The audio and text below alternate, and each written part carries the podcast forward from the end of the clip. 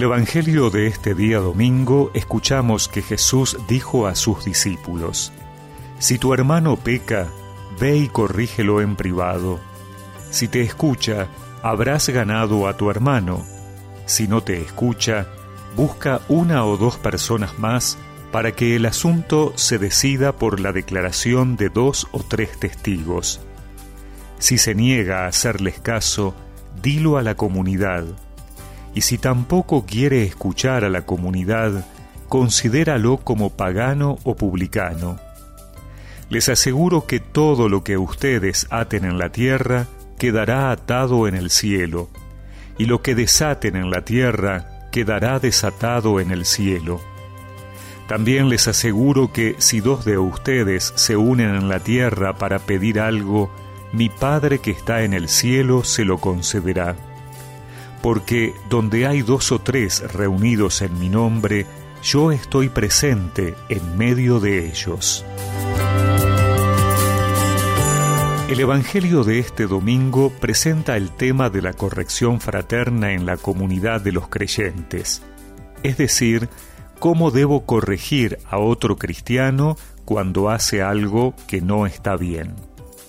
El Papa Francisco decía en 2014 que las etapas de este itinerario indican el esfuerzo que el Señor pide a su comunidad para acompañar a quien se equivoca, con el fin de que no se pierda.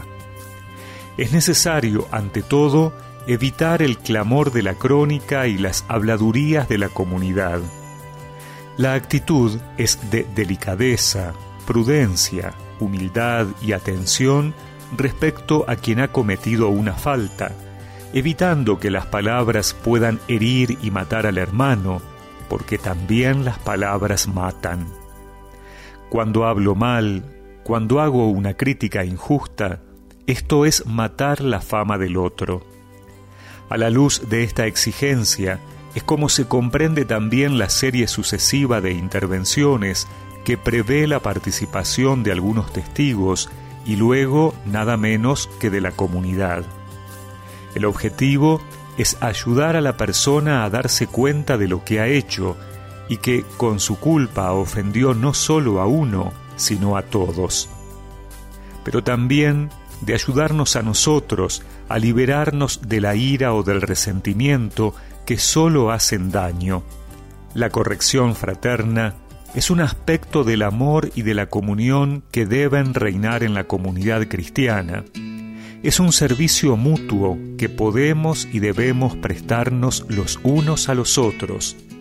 Corregir al hermano es un servicio y es posible y eficaz solo si cada uno se reconoce pecador y necesitado del perdón del Señor.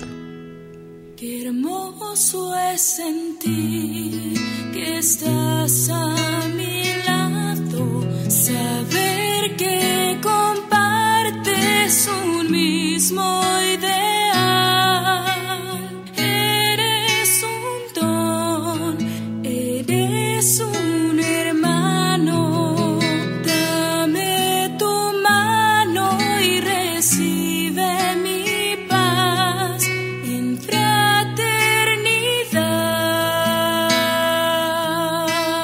Fraternidad,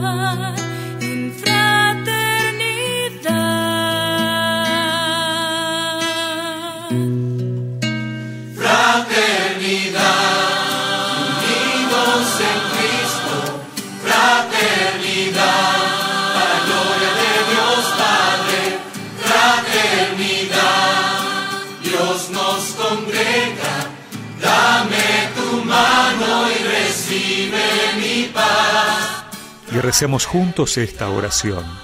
Señor, ilumíname para servir a mis hermanos también a través de la corrección fraterna en la conciencia que yo también soy un pecador. Amén.